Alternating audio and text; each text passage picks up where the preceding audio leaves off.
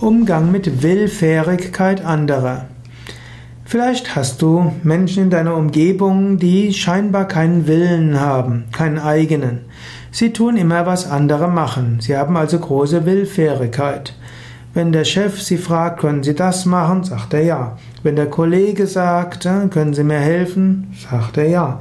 Wenn der Chef nachher sagt, ja, ich bräuchte jemanden, der das macht, wollen Sie es machen, sagt er ja. Also es gibt Menschen mit großer Willfährigkeit.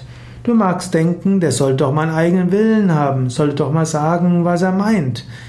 Dich mag das vielleicht stören. Aber sei dir bewusst, es ist gut, dass es unterschiedliche Menschen gibt. Es ist gut, dass es Menschen gibt, die willfährig sind. Es ist auch gut, dass Menschen mehr eigenwillig sind. Letztlich die Mehrheit der Menschen ist in der Mehrheit der Lebensumstände eher willfährig. Der Mensch ist ein Zoon Politikon, ein geselliges Wesen. Er will mit anderen auskommen. Und dazu ist es auch gut, dass er seinen Willen dem Willen anderer unterordnet oder mindestens in Harmonie bringt. Jeder Mensch hat auch ein paar Dinge, die ihm oder ihr besonders wichtig sind. Dort sind sie nicht so willfährig. Deshalb, wenn du mit dem Menschen in einem Kontext vertraut bist, wo es ihm entweder nicht so drauf ankommt oder wo er gleiche Ziele hat wie die anderen, dann wirst du ihn als sehr willfährig erleben.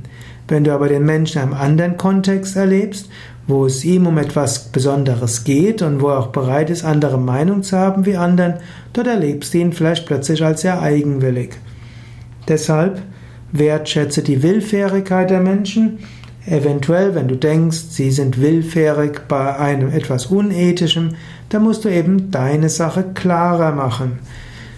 Wenn du ein paar Meinungsführer dann von dir überzeugt hast, dann werden die anderen dem auch folgen. Deshalb, es kann auch hilfreich sein herauszufinden, welche sind die Meinungsführer und welche folgen eigentlich der Mehrheit der Meinung. Und wenn du eine Minderheit überzeugt hast, werden die anderen auf den Wagen aufspringen.